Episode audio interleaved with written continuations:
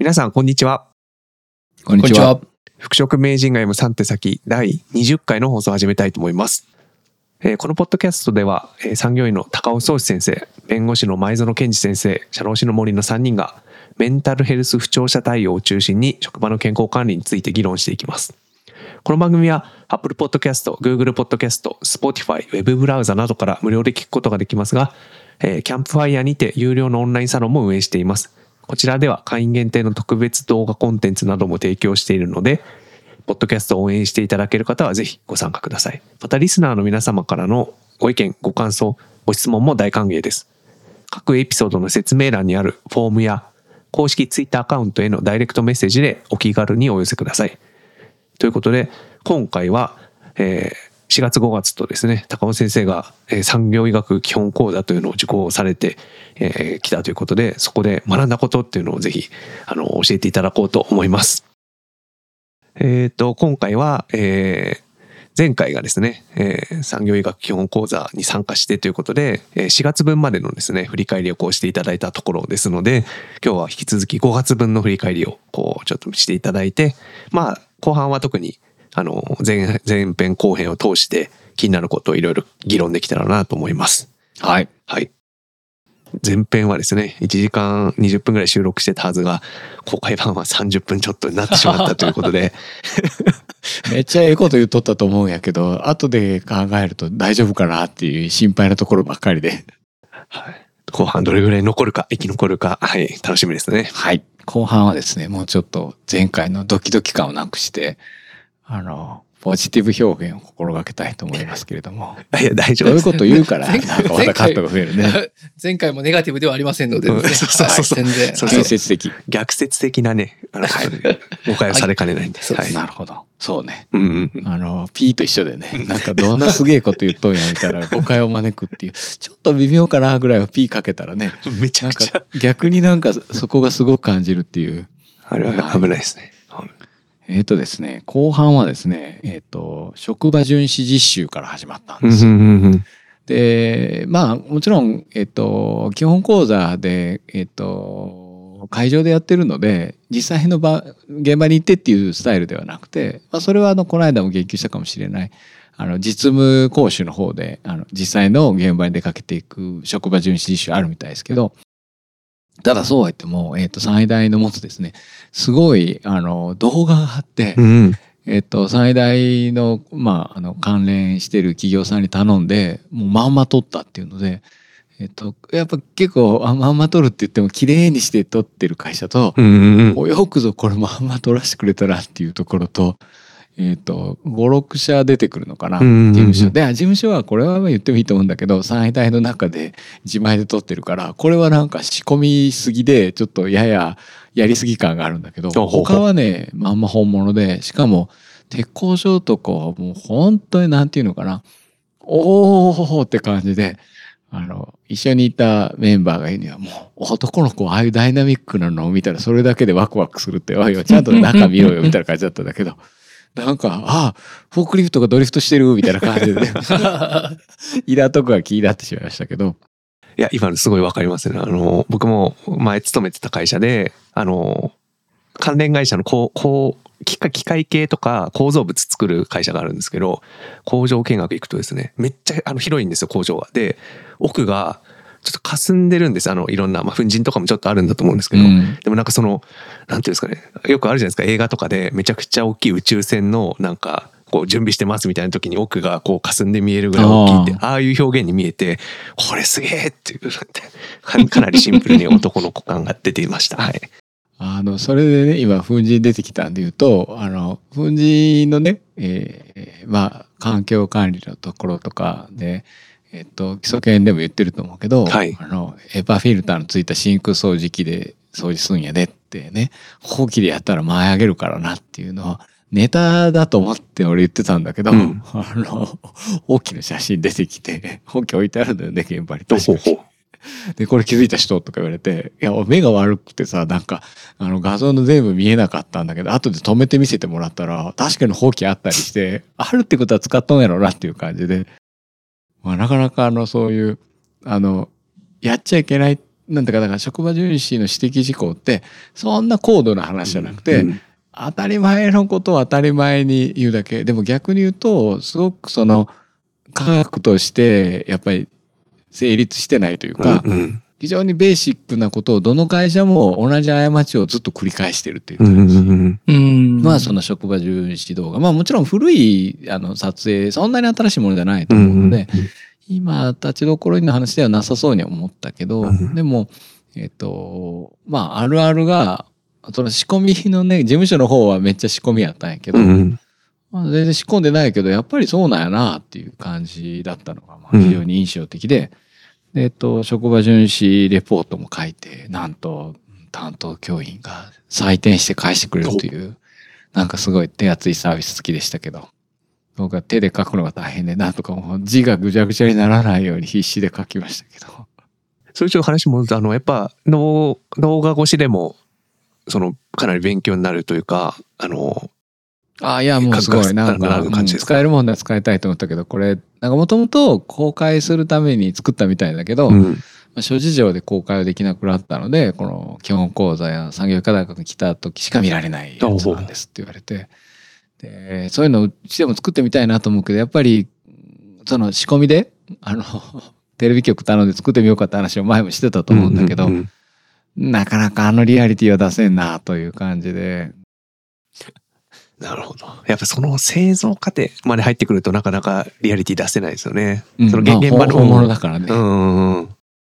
なんか強いてできそうかなと思ったのはやっぱりあの溶接とかで、うん。もうその溶接の金属の気化したヒュームを、うん。もう作業者の顔のとこにブワーっとかかってるやつとかね、あとせっかくややるんやって感じでまあ僕も見たことあるけどその極配のフレキシブルダクトみたいなのがあってもなんであんた自分の顔にそんなかかるようなところにダクトを置くみたいなね。あれもなんかそれやらせじゃないみたいだったやつだったからああやるんやと思って。僕なんかも溶溶接じゃない塗装とかでなんでスプレーガンで吹いてであの吸引してるとことの間に自分が入ってなんでそんな頭から吸いに行くみたいなのをね 職場巡視とかで指摘したことあるんだけど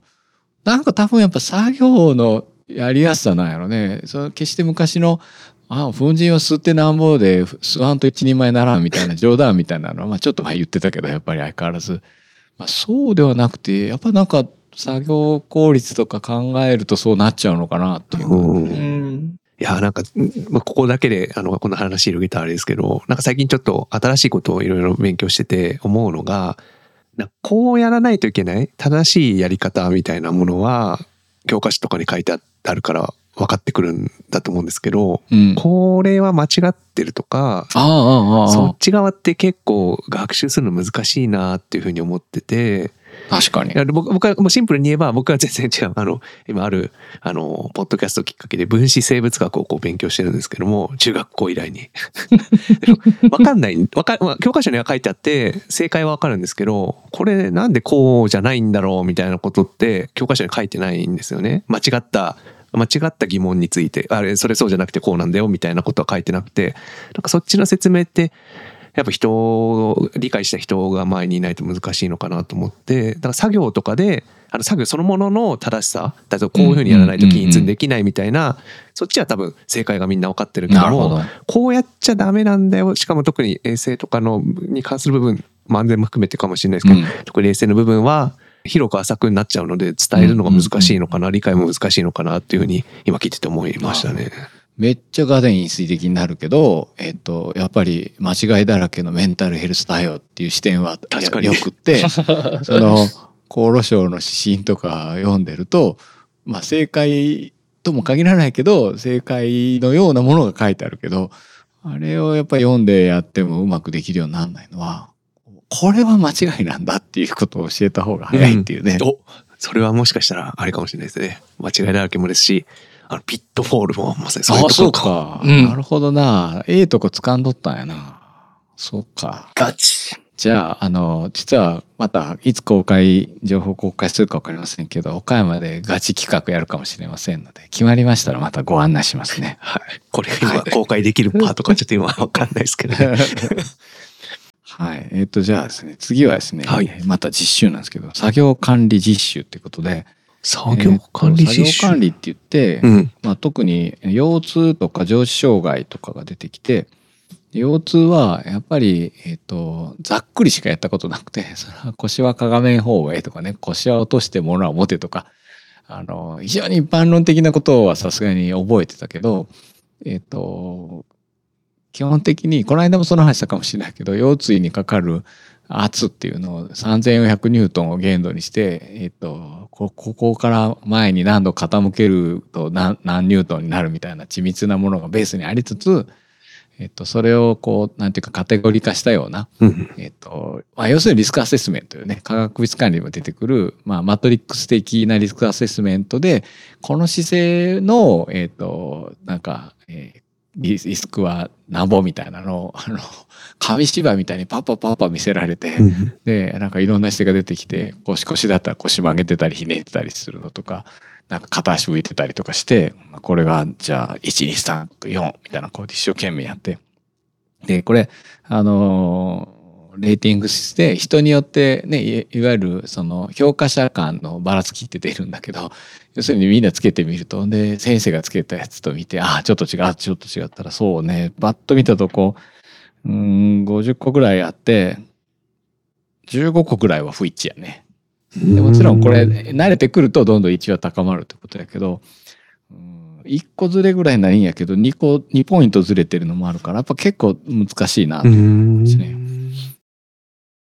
それで次があ物理的要因による職業性疾病。で騒音なのね。これやっぱりでえっと、まあ、例えばねあのデシベルってあれログスケールになってるので、えっと、10デシベルで3倍かなんかそんな感じの、単純にこうなんかその数字でゼロがずれてるんであのいやらないといけないよっていうのはもちろん説明があったけど、うんあと,、えっと箱かぶせたりして遮音した時の効果は、うんえっと硬い箱と,、えっと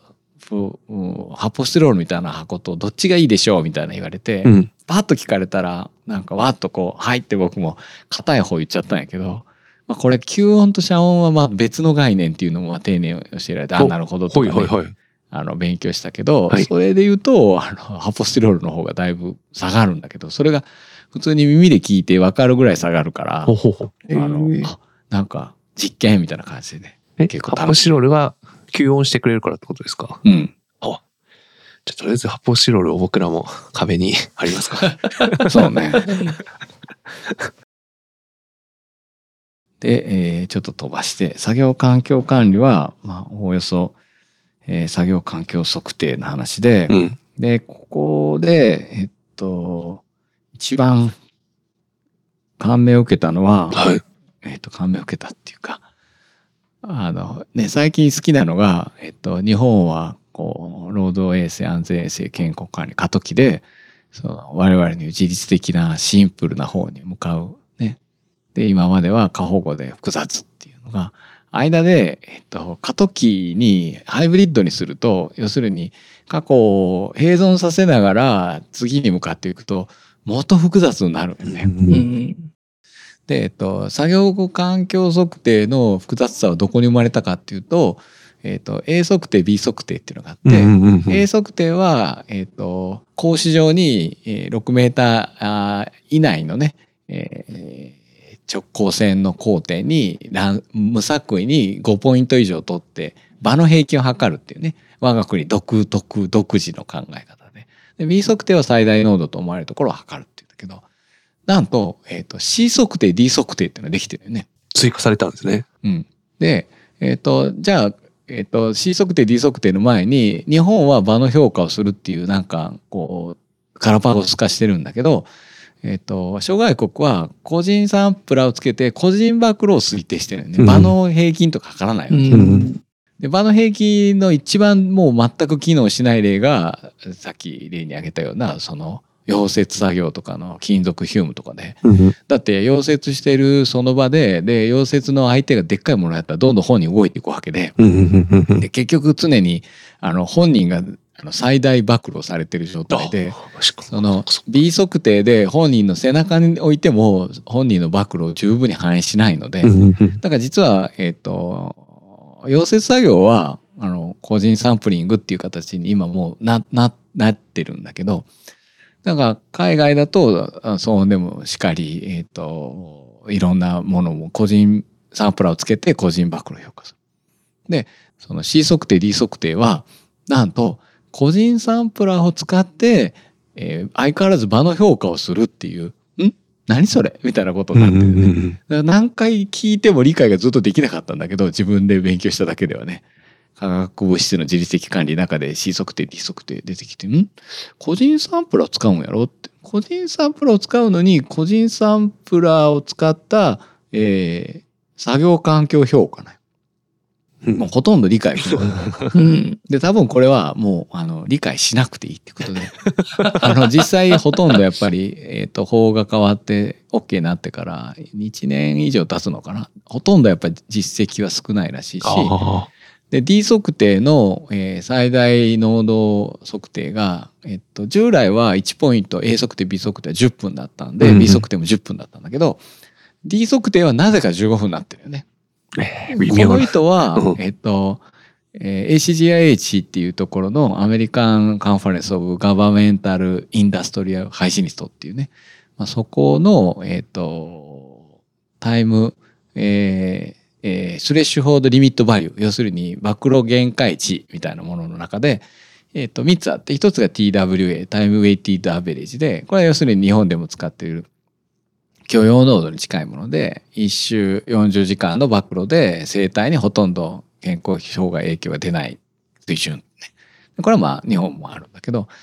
それ以外に、えー短時間暴露限界っていうのと、エステルって俺呼んでるけど、ショートタームリミットバリューだから、STEL かな。うんうんあと、シーリング値っていう、要するに天井値で一瞬でもダメっていう。うんうん割とわかりやすいのは多分騒音とかうんで、騒音だと、えっ、と、ここは15分は大丈夫っていうエステルっていうのと、まあこれ以上は絶対ダメっていうその天井値があるんだけど、エステルが15分なのよ。うん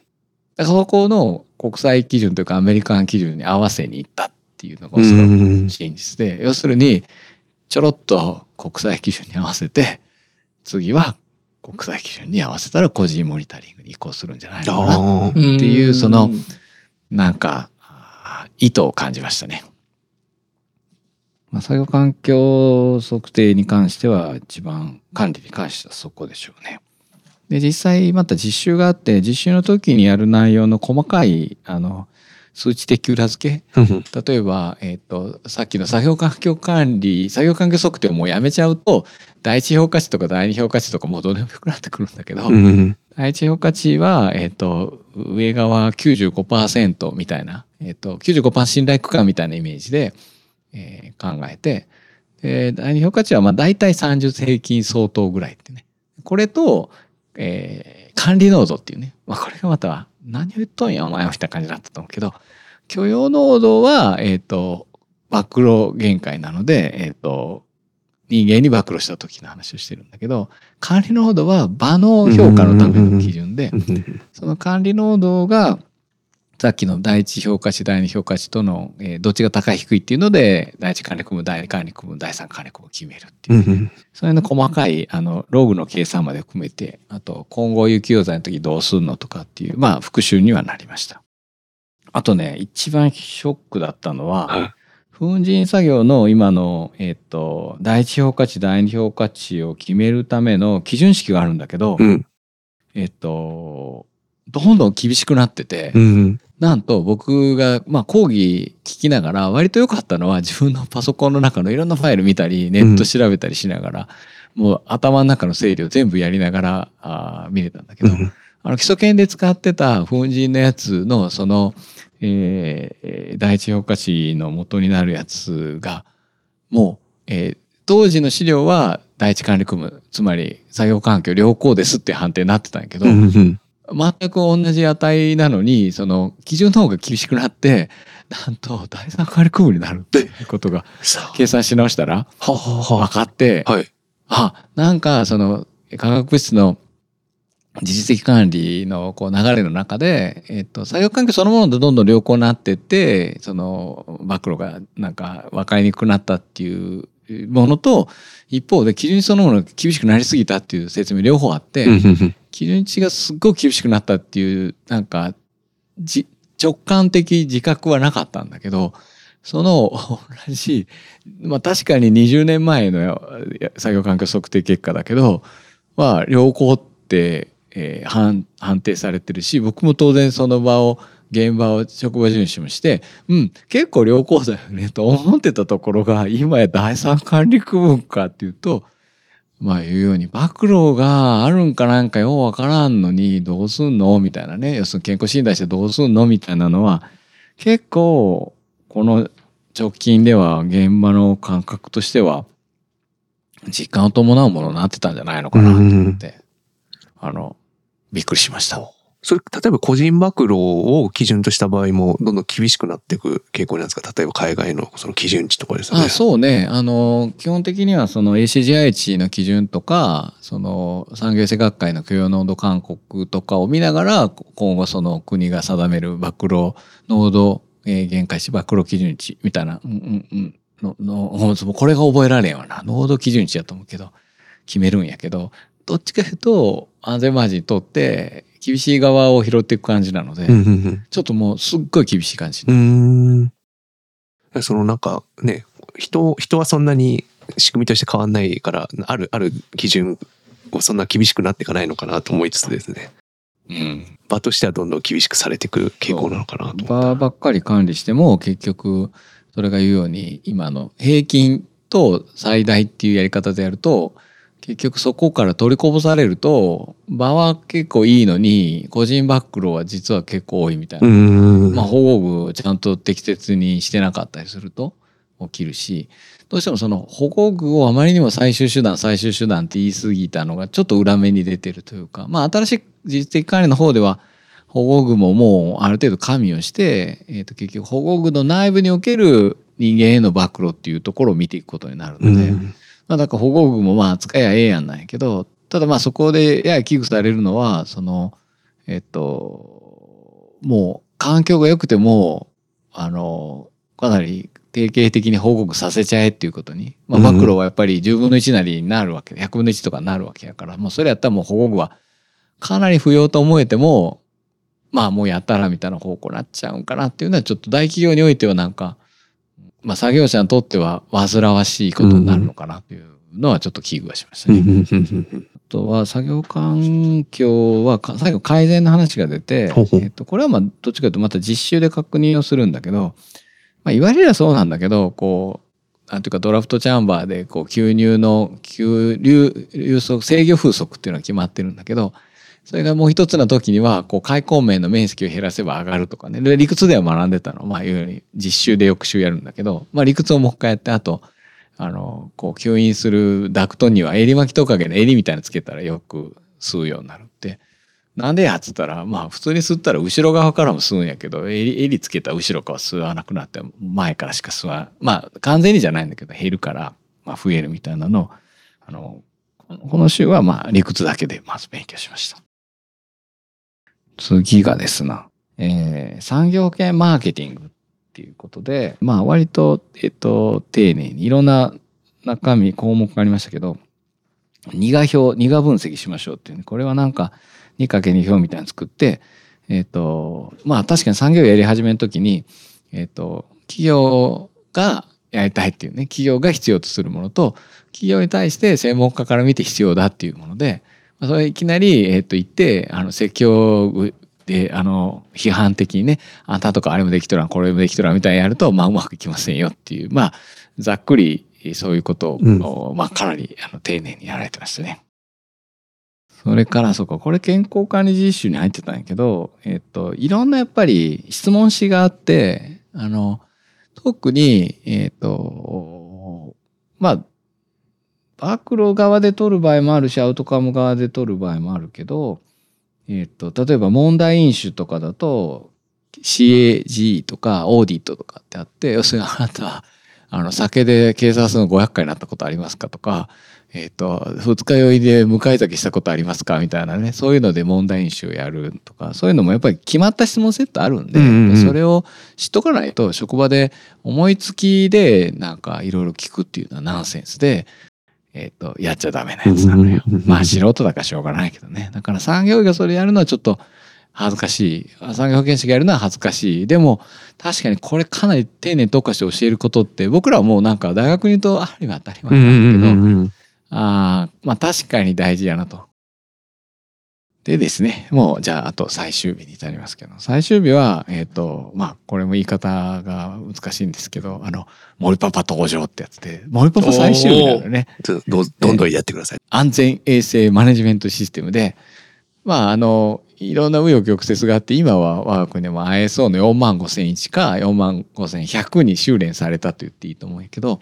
もともとはね、僕が産業になりたての頃に ISO の9000シリーズが出て、品管、品質管理で1万4000の環境管理が出て、で、次、なんかその健康みたいなふわっとした流れの中で、ちょっと定まらなかったね。いろんなものがこう乱立しちゃって。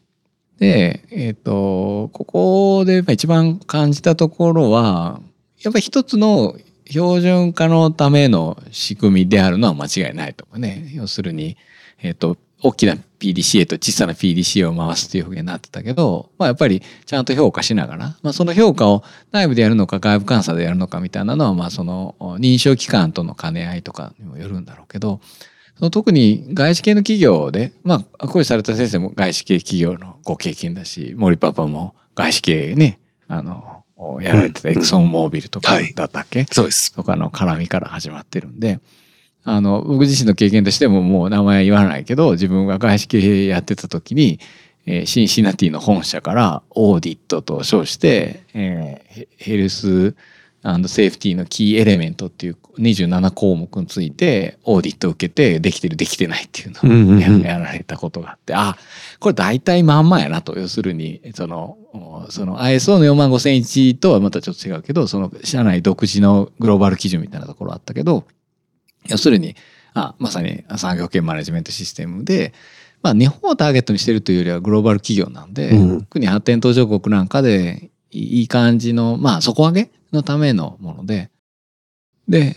森パパの講義で一番イメージ残ったのは、安全はその専門家のスキル知識よりも現場のノウハウの方が結構高いとね。えっと、まあ、健康管理の中でも、まあ、一般的なものは、まあ、それよりは、えっと、専門家の必要性が高いけど、でもまあ、まあ、あえて言うならば、まあ、同じ程度。で、えー適正配置みたいな、まあ、要するに我々がずっとメンタルとかで考えてる復帰判定みたいなのとか、あの、そこにどういう配慮をするのかみたいな、ああいうところは、その外部専門家の知識、スキルの方が相当勝るっていう部分で、うんあ、なるほどなと。要するに、標準化とは言いながらも、僕らがさらに標準化してやろうとすごい意気込んでる領域は、少なくとも、あその外資系企業の2002年当時ぐらいのものもそうだったし、えっと、今のおそらく ISO の4万5センチでやってるものも、そこはちょっと専門家の判断というふうにあんまり踏み込まずにやってるんだと思うね。うん。ちょっと中身全項目見てなくて、本は注文したけど、なかなか今品薄というか、あーそう。なんだ中細胞に直言わないと入ってこないのか、あの、まだ手元にないんで、項目全部は見てないけど、うん。まあでも内容的にはおそらく、その、おそのに20年前の経験っていうのをどこまで語っていいのかわかんないんだけど、えっ、と、やってるかやってないかみたいなところが大きくて、なんか判断みたいなのをどうするかみたいな質問はないのよね、うん基本的には。だからそれは多分あんまり変わらないんだと思うんで。うんうんだから、まあ、一つおそらく健康管理を標準化しようとしたあ海外由来のムーブメントであって、まあ、これと、まあ、我々考えてるその面接シナリオみたいな形での、まあ、言ってみれば判断をも標準化してしまおうっていう部分は、あのオーバーラップする、コンセプト的にオーバーラップする部分もあるし、全くおそらくこう立ち位置の異なる部分と両方あるんだろうなとは思いながらも、ああ、そうかそうか。産業保険を標準化しようということに関して、全く我が国で何の動きもなかったわけじゃないな。うんうんただまあ、マネジメントシステムそのものは、安永法とかにも一定程度反映はされているものの、うん、なんだろうな、その、まあ、良くも悪くも主流にはなってないし、結局、現時点においても ISO を考えたとしても、大企業中心のものだっていうのはやっぱ変わらないと思うので、なんとなくまあ我々としては、大企業モデルが、そのマネジメントシステムだとするならば、中小企業モデルとして、なんか面接シナリオのようなものとか、もちろん面接シナリオってメンタル対応だけじゃなくて、他にも適用できるので、まあそういうことをなんか考えながら一日を聞いておりました。まあうん。はい。では、ほとんど一人で喋り倒した感じの話ですいません。あとは、あ、そうです。前回のポッドキャストの編集をこうしていて気づいたのが、えっと、これってあれですね。基礎研でいう前期単位が中心だなと思って、うんうんうんうん。そのなんかその辺が、あの、テーマの中にあれはないの、これはないのっていうのが質問この間させていただいたところにも実は現れてるのかなとちょっと思いましたね。うんうんうんうんそこが意外と、その、ここでも肝だと、肝というか、まあ、ここをしっかりやりたいという思いがあって、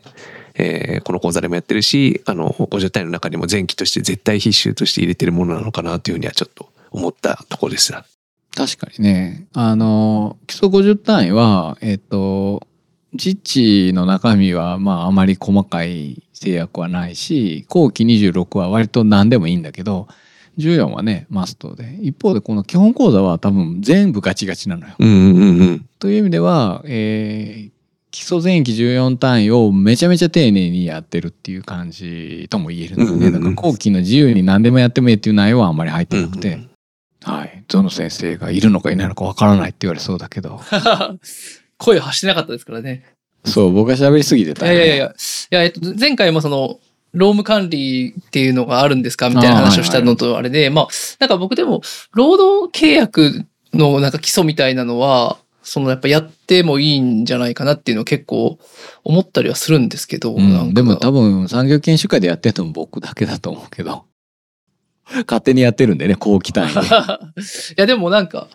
いや、僕、なんか普通の、なんか、お医者さんって臨床医の先生たちになんか診療契約の性質とかいう、おそれをなんか学ぶ意味はあんまないと思うんですけど、まあ産業医の先生ってそもそもが職場に行く、行くっていうか、職場と関わるのが基本なので、なんか職場における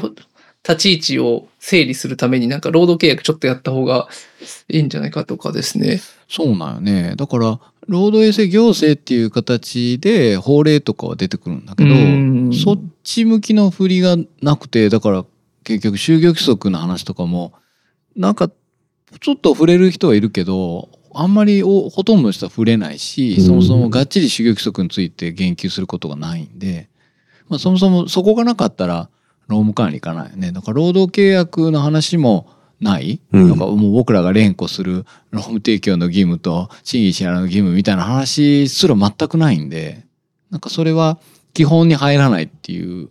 まあでもなんか理解なのか。健康、あーまあ受診をまあ、なんていうか、指導というか、あの、面、面接面談でそういう話をする中で、まあ例えば就業規則上受診命令ができるっていう方になっているのかとか、なんかう、ん。それ拒否した場合に懲戒処分できるのかとかっていうのが、うん。まあ頭に入っていた方がなんか、アドバイスの幅が広がるというか、なんかそんな気はちょっとしないでもない。まあ僕はすみません。その全然そこの立ち位置にいいないので、わからないんですけど。そういう意味で言ったらなんかあれなんですかねその産業医として会社にもあるいは従業員にも関わるっていう視点よりは会社に対して産業医としてどう助言するかっていう方が強いね。あ、そうのかもしれないで。すね。あの、ちょっと失礼な言い方で、まだらに、えっ、と、対従業員、対人業務的な要素が分かりやすいし、健康管理とかどうしてもそうなる出てくる反面、全体のメッセージは、えっ、と対法人でまとめられてるのよね。その中で法人側が労務管理知識をもう持ってる前提になっちゃうからなんか産業側がそこあんまり意識する必要がないしえっとややまあまあ言ったと思うけど聞き分けの良さそうな会社が想定になっちゃっているので、うんうん。産業医側から義務だのあ義務は強いて言うとえっ、とその、えー例えば検診やらないとか作業環境測定やらないっていうことに関してはそうだから労働衛生行政でここには事業者に義務があるみたいな話をするところはあるけど対労働者に対しては産業保険サービスっていう印象非常に強くてで、えっと、一生懸命やってあげるんだから、なんか、労働者がそれをありがたく考えるのが普通みたいな前提になってて、メンタルのところでほんのちょっとだけ、やっぱり理屈通りにそう、うまくはいかないみたいな話はちょっとはしてくれたけど、ほとんどのところは、労働者が、これはおすすめですか義務ですかみたいなね、命令ですかうんみたいな、こう、居直り方はするっていう想定ほとんどないのよね。確かに。それ伝統的には別にそりゃ工場労働とかでのその安全とかそのび病気怪我防止みたいなところの観点で入ることが多かったんでしょうからまあ確かにその労働者と会社側が対立するような構図とか労働者が反論してくるみたいなところあんま考えそもそも想定しづらいっていうところがありますよね。うん。うんうん。そうなのね。有害業務とかになると、あの、良くも悪くもあんまり労働者側も希望とか述べてる場合じゃないんで、耳栓はしたくないとかいう話じゃないんで、まあ種類はね、多く用意してあげなさいみたいな感じで、まあやっぱり労働者保護的であり、労働者ももう従うしかないみたいな、そういうマストの安全チックな部分と、こう、近代的な健康管理でもやっぱり生活習慣病みたいな話とかが、まあだから歴史をかなりきっちり網羅しながらやるもんだから、えっと、近代的話題の部分が少ない。あだから、現代的あな。の日本史とか世界史をやると、うんなんか大昔の話をずーっとやり続けた逆に受験の間際になって駆け足のように。第二次世界大戦以降はなんか一瞬で終わったみたいな感じの感じで我々のねこう主観的な時間軸で言うとこう例えば2000年以降の話題とかがもうほとんどのはずうんメンタルとか今の過重労働そして労務管理問題みたいなんだけどヘップサンダルでずーっと行くから ヘップサンダルって言ったら怒られるけどほんまでそっちがやっぱり軸足は置かれてるしまあもちろん逆に言うとそこの中のね勉強になった経緯歴史っていうのを学ぶ機会は他ではないので、うん。確かに。そういうもんだと思えばもちろんもうあのそその価値っていうのはすごい高い気がするね。まあ近いところだって自分で勉強すればいいんだから。確かにそう。いやゾウ先生がさっき言われた視点って、なんか実はちょっと僕の中で課題としてあるなと思っていて、まあ人事担当者って結構、企業の人事担当者って変わるじゃないですか。そういう時に人事担当者になんか一日研修とか半日研修でもいいから、その人事の基礎っていうのをもし研修するとしたら、どんなテーマがいいのかなっていうのはちょっと悩むところは実はあって。だからそこを、まあ、網羅的、基礎的な部分で割と幅広めでいいと思うんですけど、何を教えたらいいかなっていうのはなんか、ちょっと今後プログラムみたいのができたらいいなっていうのは、ちょっと課課題として持ってて、まあ、さっき言われたみたいな視点とか、あるいはもうなんか違う視点もあると思うんですけども、あの、検討したいなというふうに思ってます。まあでもメンタルを事例にしてから労働契約に全体やるとか、そういう風にしたら結構うん。いいかもしれないですうんね。まさに先鋭化する場面だから、うんうんうかもしれないなと思いますね。だから、い医療をあんまり、医療で、その、病院でやる、患者さんに向かってやるようなこととはちょっと違うよっていうのは、なんか、最近、なんか、私たちがおお会いする産業医の先生はみんなそういううん。ご認識なので、なんかまあそこは結構、